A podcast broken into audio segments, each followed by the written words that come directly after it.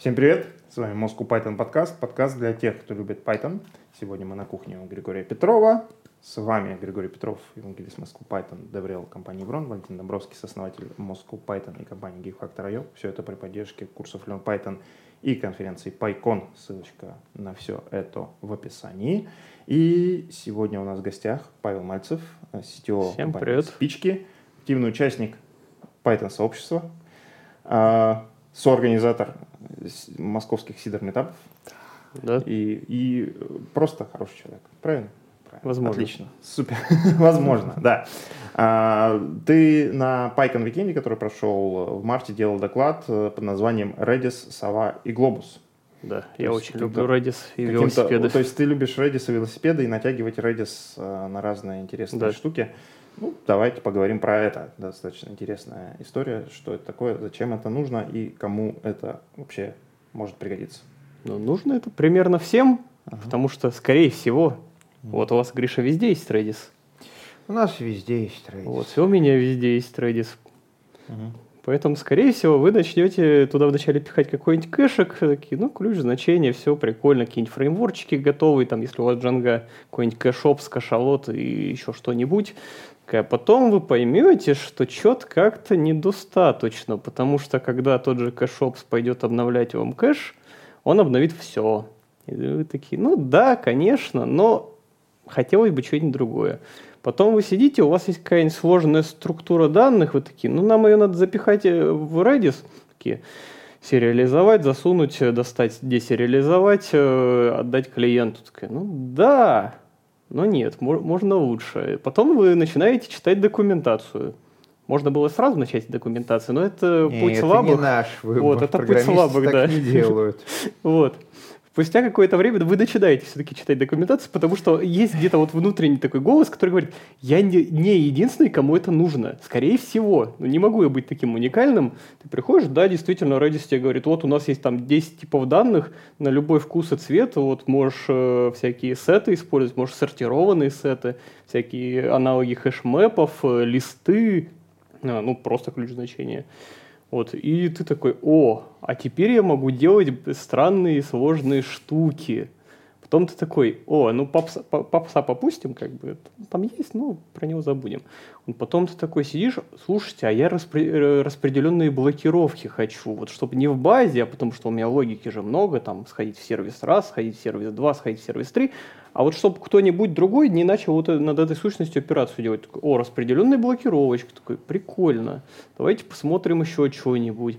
Такой, э, там есть веселый тип, я не знаю, ты его видел, стримы называется, стримс. Ох, Очень прикольная штука, мне очень понравилась. То есть э, мы с этим столкнулись, когда делали плейлисты для клиентов на другом проекте. То есть там мы озвучивали статейки для сайтов, и нам пришли клиенты, сказали, ну, на каждой странице это, конечно, прикольно, но мы хотим плейлист, чтобы у нас человек сидел в машине, и когда он вел за рулем, у него автоматически проигрывали самые новые статьи. Ты такой, но мне как бы нужен топ 1000, мне надо, чтобы оно обновлялось, и мне надо, чтобы оно кэшировалось и как-нибудь аккуратно отдав- э, это, отдавалось. Это такой, ну, сначала списки попробуем. Такие, ну, да, но не все умеет. То есть там все еще пагинация сбивается, все еще где-то нужно следить самим за длиной. Потом ты такой, о боже, есть стримы. Ты такой, вау, спасибо вам, вы написали очень крутую штуку.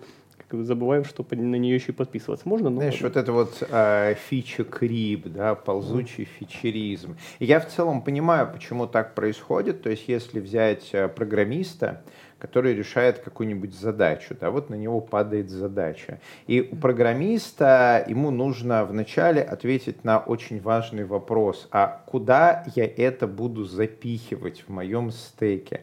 То есть чем я буду решать эту задачу? И вот он а, или она начинает перебирать из серии, ну, кодом а, на моем языке программирования в рамках того фреймворка, который я использую. Или, может быть, э, во фреймворке что-то похожее есть. Или, может, в инфраструктуре, которую я использую. Redis, кролик, э, кавка, Postgres и так далее. Ну, а дальше вот где именно оно приземлится, зависит от бэкграунда разработчика, от того, какие статьи на Хабре он читал вчера, позавчера, смотрел ли он твое выступление на Пайконе, э, какое отношение к текущему зоопарку на проекте и так далее. Я вот э, часто во время выступлений плачусь по этому поводу, что нет какого-то фундаментального фундаментальной науки, которая бы изучала, а как вообще правильно писать софт. Нету образования, которое бы эту правильность совершенно стандартным образом во всех обучаемых программистов закладывало вроде фундамента.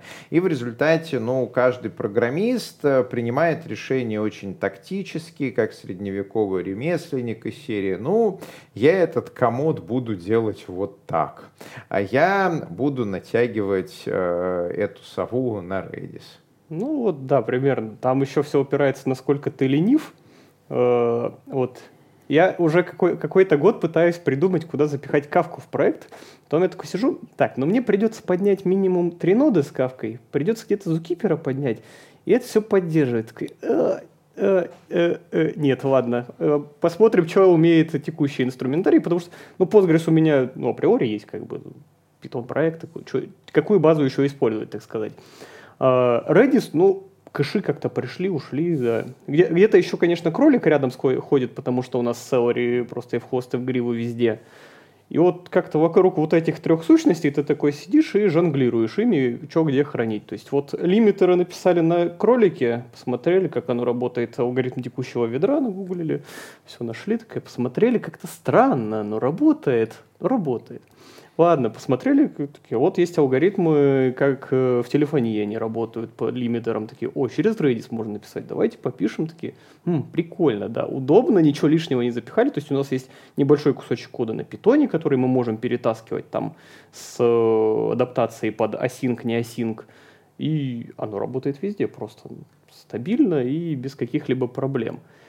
Вот. Дальше начинается мой любимый вопрос, а нужен ли вам кластер? У вас везде кластеры на Redis?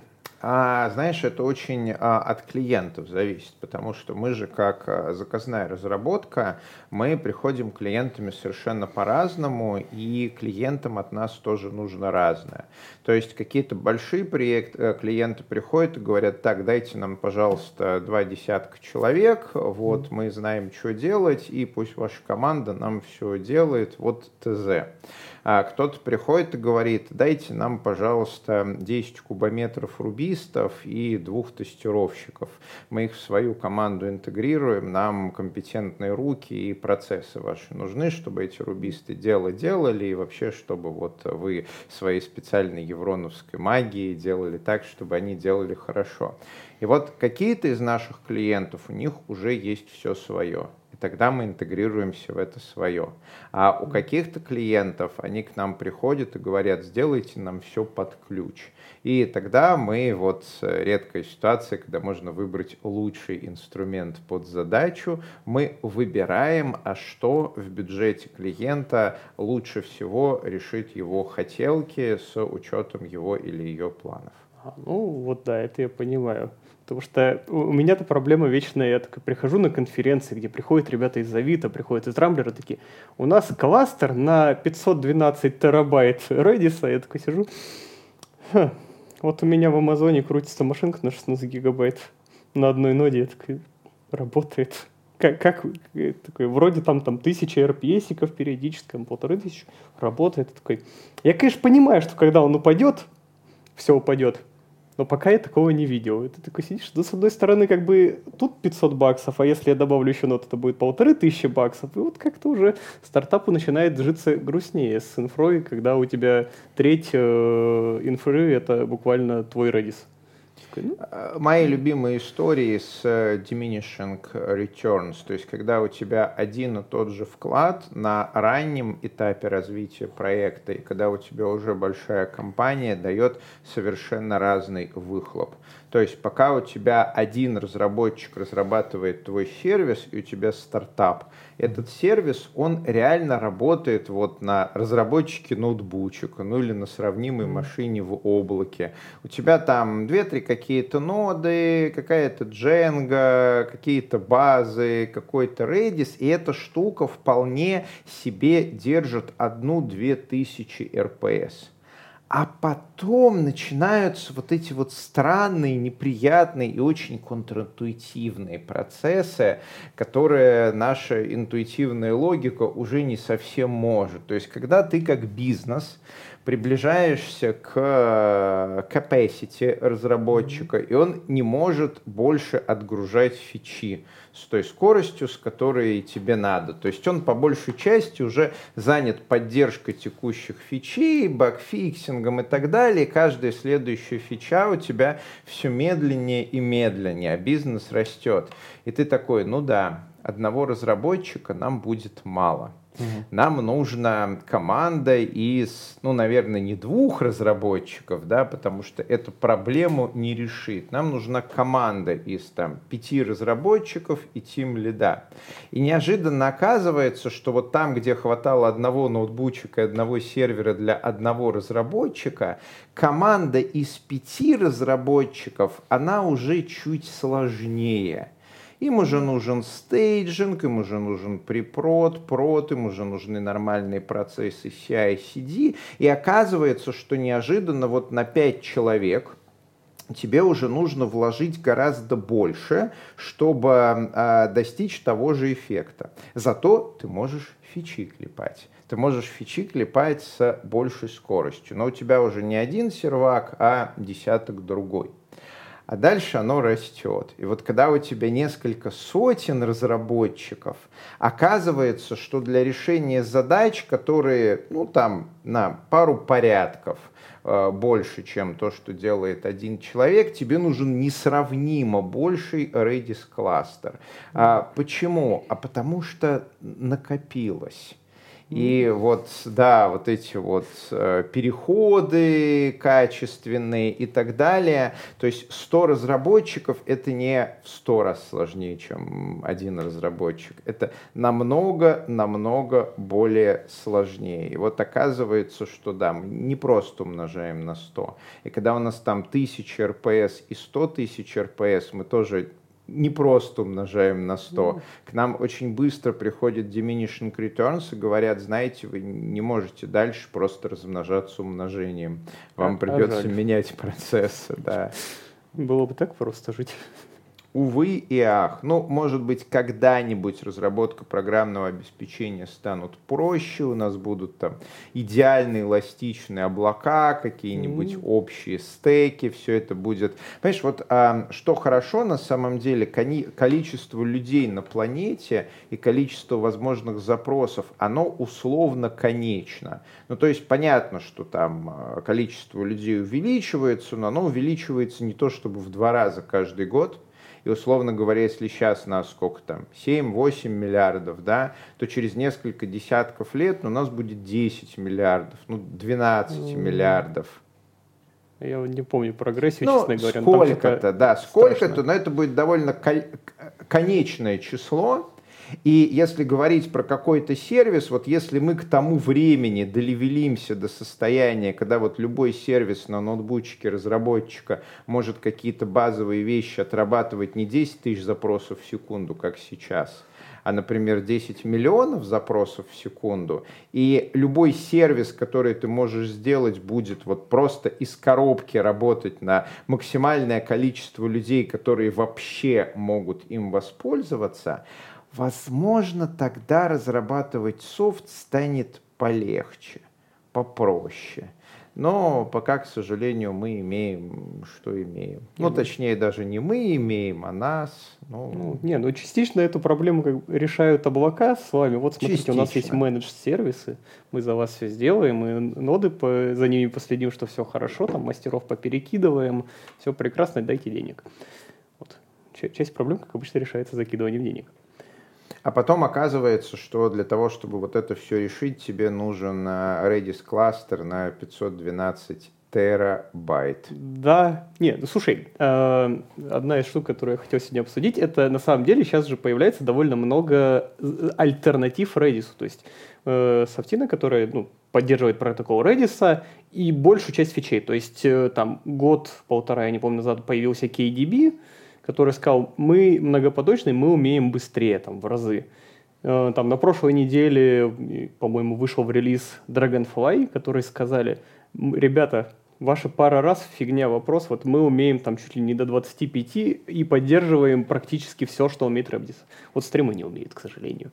Но и ты такой сидишь, прикольно, но у вас есть одна проблема, вот тотальная. Ну, помимо того, что они не поддерживают все, кстати, э, забавная история про KDB. Я в какой-то момент читал, что они не умеют, они такие, у них в родмапе, ребят, сорян, мы не поддерживаем кейс, э, но вот в будущем мы хотим. Я, я долго сидел и понимал, а зачем нужен кейс?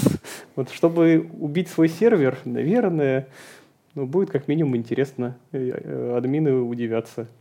Вот. А, так, к чему я А, и вторая проблема, которая, как по мне, более глобальная, это история, то, что они не поддерживаются в облаках. То есть у тебя обычно в облаке есть какой-нибудь мем-кэш и Redis.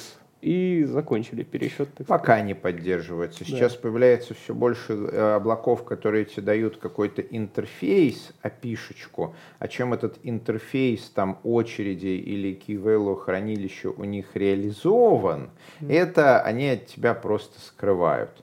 Так что вполне возможно, вот мы в скором времени договоримся к каким-то интерфейсам, к инфраструктурным сервисам, и будет, ну вот, знаешь, вот типа SQL, то есть mm-hmm. если ты пользуешься каким-то подмножеством SQL, то тебе глубоко пофиг, а какая у тебя конкретно база данных. Ну, в принципе, если да. ты пользуешься ORM, то тебе в целом тоже пофиг, какая у тебя база данных. Вот если мы долевелимся до такого состояния, что у нас будут стандартные интерфейсы к сервису очереди сообщений к сервису а, Key Value Storage, к сервису аутентификации, к сервису авторизации и вот прочим таким строительным блокам, а еще блок хранилищу, вот, к прочим таким строительным блокам, то в целом облако строители, они смогут у себя внутри там а, делать любую адскую ересь до тех пор, пока тащащий наружу интерфейс, он соответствует.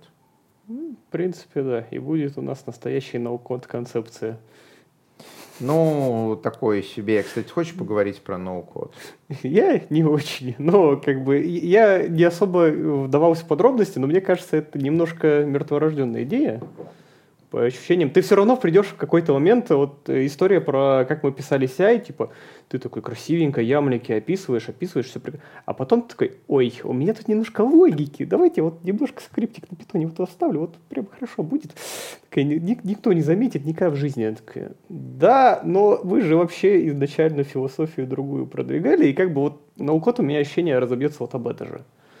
А ты что об этом думаешь? А, я на одном из э, подкастов, я не знаю, будет он до, после, а, во время.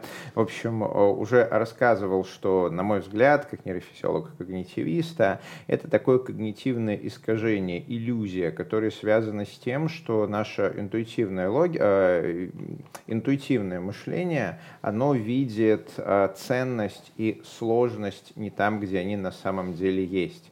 И вот когда люди думают о том, а почему вообще программировать сложно, почему у них вот все те проблемы, с которыми они сталкиваются каждый день, то без какой-то специальной тренировки, без специальных знаний, не посмотрев там соответствующие лекции и так далее, интуиция нам подсказывает очень а, простое, понятное, логичное и неправильное решение. То есть интуиция нам шепчет что? Интуиция шепчет, что проблема в языке программирования. Интуиция сравнивает с нашим предыдущим жизненным опытом. Вот сидит менеджер, которого окружает. Программировать сложно, программировать сложно, программировать сложно. И этого менеджера единственная интуитивная опция – это сравнить программирование с тем, что у него уже в жизни есть. Вот он слышит, что там какой-то язык программирования, а сам он уже 20 лет учит английский, или она, и выучить не может.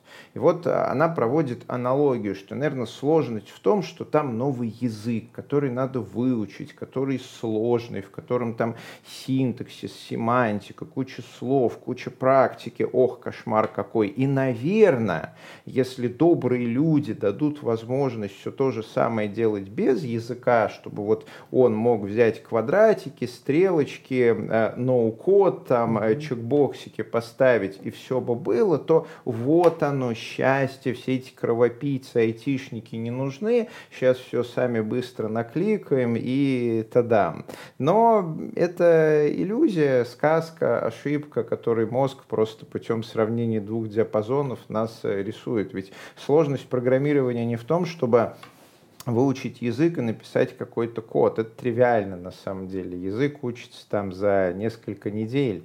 Сложность в том, чтобы договориться с другими людьми, а что именно ты будешь писать, как ты это будешь реализовывать, с кем ты будешь интегрироваться, получать постоянные там а, изменения, уточнения и так далее. И вот как раз все это текст – программ является наилучшим способом работать с вот этими вот тысячами и десятки тысяч мелких утверждений. Как только ты пытаешься вот эту сложность перенести куда-нибудь еще в систему визуального mm-hmm. программирования, в систему no-code, low-code, эти системы просто лопаются, потому что а, оказывается, что а, если там какое-то очень простое утверждение ты можешь делать квадратиками и стрелочками или чекбоксами, то в типичной жизненной ситуации к тебе, когда приходит сложность, сложность это сотни и тысячи таких утверждений, когда бизнес тебе каждый день говорит, а теперь сделайте вот так, а теперь вот так, а теперь переделайте. И это некие утверждения, которые тебе надо реализовывать.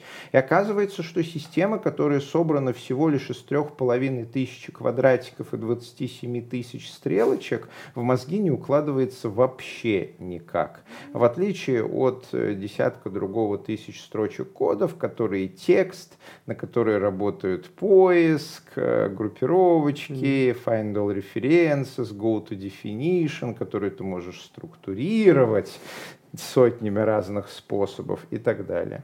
Ну, и на эту тему э, вспоминаю небольшой, ну, небольшой там, доклад на одной из конференций, э, который я на самом деле сейчас пока еще в процессе просмотра, называется «Худший язык программирования в мире». Идея не в том, что человек там а, хочет найти язык, который там хуже всех других. А идея в том, что в процессе доклада он хочет сконструировать э, худший язык программирования взяв, грубо говоря, худшее из существующих языков. Э, к этой части я еще подхожу, он просто во вступлении дает примеры из истории, какие вообще языки были, а, вот, э, и вспоминает в том числе про Кабол, который был создан как э, язык для того, чтобы как раз-таки менеджеры, как раз-таки бизнес-люди могли, так сказать, просто писать программы, э, типа с мечтой о том, что, ну, вот эта мечта существовала еще тогда, да, то есть какие 70-е, 80-е года, да, о том, что любой менеджер сможет сам без программистов написать программу. Ну, вот говорит, и вы все понимаете, к чему это все пришло, да, как бы мы все видим текущую ситуацию, ну и так немножко набрасывает, менеджеры не просто не умеют писать программы, они не умеют составлять требования к программам. Вот. Соответственно, вот эти требования к программам, это как раз и есть э, да? более сложная часть. Да. Ну, слушай, да. та же история из Scale, в принципе, постигла, когда сейчас мы сделаем язык для бухгалтеров, mm-hmm. ну, теперь бы сделали еще одних программистов, поздравляю вас. Вот. В плане истории про удешевление разработки, там, ускорение, я больше в Копаева верю на самом деле что вот замечательный искусственный интеллект, обученный уже на предыдущих поколениях, сможет э, по твоему запросу уже сделать что-то удобоваримое. Это интересно. А ничего, что у нас разговор немножко сдрифовал от э, э, редиски в сторону искусственного интеллекта. Где-нибудь свернем потом обратно. А, окей, а, смотри, с AI а, история какая? Ну, понятное дело, что я каждое утро начинаю с того, что читаю Less Wrong, так же, mm-hmm. как э, всякие разные другие новостные сайты. Там последние несколько лет уже обсасывают вопросы AI, General AI, Alignment и так далее. Ну и в целом проблема с AI, она, на мой профессиональный взгляд, точно такая же. То есть сложность у нас не в том, чтобы написать код. Сложность у нас в том, чтобы работать, коммуницировать с другими людьми и структурировать тысячи и десятки тысяч утверждений. В целом а, совершенно все равно, как ты эти утверждения будешь структурировать, главное, чтобы ты с ними мог работать. И текст программы, язык программирования – это вот то, что мы эволюционно выработали лучше всего для работы с утверждениями. Теперь смотрите, AI можно выделить для помощи программисту два типа. Первый – это AI, с которым можно было бы говорить человеческим языком. Ну, очевидно, что это работать не будет. Ты ему будешь говорить утверждение голосом. Первые два дня все будет нормально. Потом при накоплении критической массы утверждений он будет как э, в том э, анекдоте, что если бы «Война и мир» была программой, да, запускаем компиляцию. Поручик Ржевский умер. Почему? И дальше такой стек трейс, соответственно, твоих предыдущих Нет, скорее к тебе придет Copilot и скажет, наймите второй, пожалуйста, Copilot. Так вот, значит, ты говоришь Copilot, предположим, он хорошо понимает устную речь, он хорошо разбирается в нашем мире, что, конечно же, не так. И вот ты, как не программист, сидишь и с ним общаешься. Я хочу, чтобы моя программа делала такое, такое, такое, такое, такое. Он все тебе мгновенно имплементирует, ты счастлив. А через два дня начинаются отказы. То есть ты ему говоришь, а я хочу, чтобы программа делала такое, а Copilot тебе так нет – это противоречит тому, что ты вот говорил вчера в 12 часов дня. Это такое, а что я говорил в 12 часов дня? Ну, Copilot тебе транслирует. Ты такой, да, действительно, я сам себе противоречу. Окей, переформулировал. И вот очень быстро окажется, что переформулирование вслух голосом своих мыслей это нифига не просто. И буквально через несколько дней когнитивная сложность этих утверждений, она достигнет такого уровня, что ты сам перестанешь понимать, а чего же ты хочешь. Да, извини, пожалуйста, очень такой детский пример мне сейчас пришел в голову. Все знают энциклопедию профессора Фортана, и наверняка все помнят этот пример, когда давайте посмотрим, как программа будет выполнять ваши указания. Значит, робот чисть картошку и, значит, там э, котик, который, значит, играет роль робота, берет платочек, начинает, значит, картошку вытирать. Да, вот. Типа того, да. а, с этим на самом деле огромная проблема, которую мы видим без всяких AI. Мы это видим, например, на, при, э, на примере Раста когда мы пишем какой-то код на расте, и вот у нас э, очень умный такой, э, соответственно, язык, который нам дает максимальную защиту и так далее, и вот ты делаешь одно утверждение, второе, третье, он тебе каждый раз компилирует программу, которая корректна. Но довольно быстро на этапе очередного утверждения компилятор раз тебе говорит не а. Ты вот тут противоречишь сам себе. И ты начинаешь менять. А еще через несколько дней ты вот пишешь код, и компилятор такой, вот тут ты противоречишь сам себе, и ты смотришь, и вроде как ты примерно понимаешь, почему ты там противоречишь сам себе, а в деталях уже нет. И ты такой компилятору, слушай, ну я вот тут, тут, тут, тут зафиксировал, да, это что для меня важно, остальное детали имплементации. Ты можешь как-то там дальше вот сам вывести, как OCaml, Компилятор такой, нет, слушай, я не могу, скажи, что ты имеешь в виду здесь. А ты такой, я не знаю, что я имею в виду здесь, потому что об этой части программы не думал, она мне неинтересна, и оно как-то сложно. И вот вы сидите с компилятором, обнявшись, и плачете, потому что никто из вас не может понять, и что же дальше делать. Типичное состояние программистов. Так что AI, который просто позволит писать программы путем диалога с собой, ну, это будет развлечение на три дня, а потом ты поймешь, что нет – речь – это не лучший инструмент для того, чтобы писать программы. Возможно, это займет какую-то нишу очень простых штук, вроде там «сделай мне сайт с моей фоткой и чем-то еще». Хотя сейчас уже есть такие инструменты типа тильда, которые это позволяет сделать в два клика. Но будет у тебя тильда с голосовым интерфейсом. А для чего-то более сложного тебе просто устный язык не подойдет. Вот э, в нем будет э, главная проблема, корень всех зол. И э, второй тип искусственного интеллекта, это который будет косплеить программиста. То есть он будет э, писать некий именно код, ты с ним будешь а, общаться на уровне бизнес-требований, и он сам будет принимать решение, как реализовать ту или иную штуку. Для этого такой а, искусственный интеллект, General Artificial Intelligence, да, он должен будет примерно повторять человека, то есть он должен будет хорошо ориентироваться в окружающем мире, в бизнес-ценностях, там, требованиях и так далее. Ну, по сути, ты сделаешь искусственного человека. Если ты сможешь сделать искусственного человека, ну, окей, вот у тебя будет там цифровая копия программиста, который сидит в цифровом мире за ноутбучиком в матрице и пишет тебе э, код. За цифровые печеньки. Да, за, вот за цифровые печеньки. Насколько так, когда такая история появится, насколько она будет viable, захотим ли мы создавать цифровых людей, которые смогут с нами коммуницировать, для этого они должны там разделять наши ценности и так далее, но это отдельная история, и это не ближайшее будущее. Тут главный вопрос, будут ли они такими же душными? Ну вот, это отдельная история, это не ближайшие несколько десятилетий, ну точно не ближайшие десятилетия. Поэтому AI, первый тип нам бесполезен, второго у нас в ближайшее время не будет. Так что AI займет а, нишу тильды с голосовым управлением. Ну, на, насколько эта тильда полезна бизнесу? Ни насколько. А, да, Паша, насчет душных, ну ты сам понимаешь, смотря с кого цифровую копию снимать. Ну да, так что берем э, весло и идем дальше грести. Выборов да, все если, равно нету. Если это будет, э, э, как сказать, э, цифровая копия группового портрета участника чата Moscow Python, то э, будет. Работать она не будет, она будет переписываться идеально. Да, она будет спорить про всякие разные штуки. Да, ну заходите на наш чатик, у нас хорошо. Читайте описание обязательно перед тем, как зайти, чтобы быть в курсе того, что там происходит. Хорошо. Э, ну вот, да, мы говорили про Redis, я да. помню, на всякий случай, да. Это было лирическое отступление, к слову, о войне и мире Льва Николаевича Толстого. Если бы Лев Николаевич, Лев Николаевич писал про Redis, он бы еще сделал отдельное лирическое отступление про искусственный интеллект на пару страниц. Да. Вот. Да. Где-то контекст у меня в мозгу уже потерялся, так что вернемся к кейсам использования Redis. Mm-hmm. И бизнесу, и, и противоречия. Я, я могу подвязать все, когда эту тему, ну да ладно. Вот у тебя первый день, ты говоришь, к тебе приходит бизнес, вот смотри, у нас есть трекер, где у нас заказики, вот есть редактор, где вы там редактируете книжку, ну, моя тематика, все дела.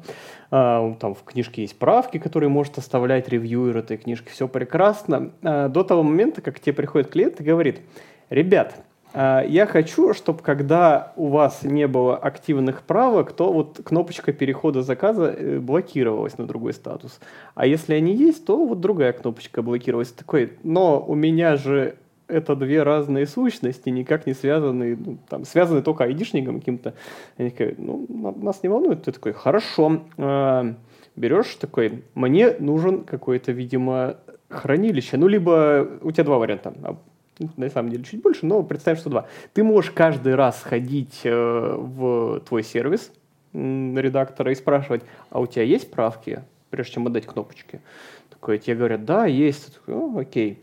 Потом ты такой понимаешь, что у тебя неожиданно появляется вот эта связь в обе стороны между двумя сервисами. Да и вообще это как-то не очень быстро. Такой, а если я запихаю это в Redis? Ну, это такой, хорошо, запихаешь это все в Redis. И тут ты сталкиваешься со второй проблемой, у тебя неожиданно ой, о, два сервиса знают конкретную базу, конкретный инстанс, куда сходить. Такой сидишь, да, с одной стороны работает, с другой стороны как-то не очень.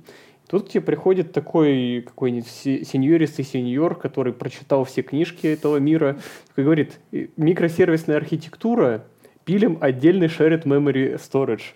И ты такой, хм, да, наверное, так. И тут у тебя появляется отдельный микросервис, который подцепляется к Redis, и ты такой, а дай мне, пожалуйста, это. Или, а ты вот это.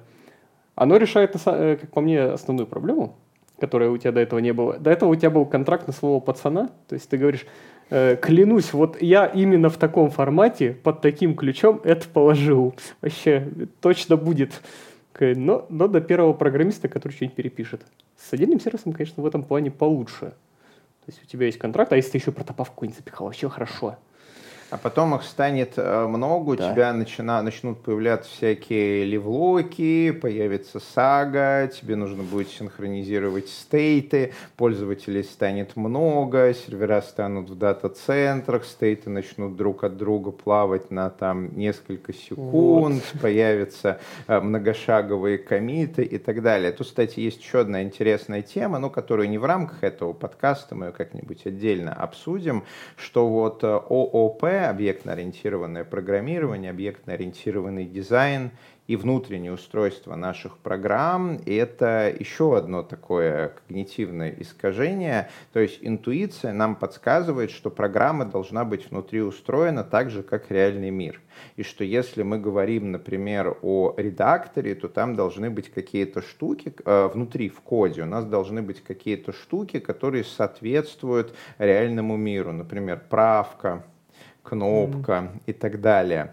Но если немножечко подумать, а как еще может, можно сделать, то оказывается, что, например, внутреннее устройство автомобиля не имеет ничего общего с внутренним устройством лошади, а внутреннее устройство самолета не имеет ничего общего с внутренним устройством птицы. И неожиданно оказывается, что вот э, штука, которая что-то делает, она внутри не обязана быть э, похожа на свой прототип из реального мира. И когда мы говорим о программе, которая работает, например, с э, редактурой, то никто никому не должен, что там должны быть объект для правки, объект для документа и так далее. И тут у нас неожиданно открывается такой портал в бездну, откуда на тебя бездна смотрит и говорит, окей, а что там внутри должно быть? И ты такой, эх, я, наверное, творец, я, наверное, сейчас буду внутреннюю архитектуру придумывать. И дальше все, мрак там, забытье, лапшакот, педальки, колесико и сага, поехали. Педальки, колесики, в общем, такое. На этой радостной ноте и таким а, спойлером какого-нибудь будущего нашего подкаста я предлагаю вам закругляться. Ну, как скажете. Да, сегодня мы проговорили немножко про Redis и немножко про искусственный интеллект и немножко про всякое разное другое. Такой получился многоплановый подкаст. Паша, спасибо, что пришел к нам сегодня. Вам спасибо. А, С вами был Moscow Python подкаст. А, У Гриши Петрова собрались э, Григорий Петров, евангелист Moscow Python, доверял компании Еврон. Павел Мальцев, CTO компании Спички. Меня зовут Валентин Набровский, со- сооснователь Moscow Python и компании Geek Factor. Все это на кухню Гриши Петрова при поддержке курсов Learn Python, конференции PyCon. Ссылочки на них в описании. Еще какие-нибудь ссылочки поставим. Может быть, ссылочка на наш чатик. Хотя чатик вы можете найти просто в Телеграме, набрав Moscow Python. Не забудьте прочитать описание. Ставьте лайки, пишите комментарии, подписывайтесь на наш канал. Здесь говорят про Python.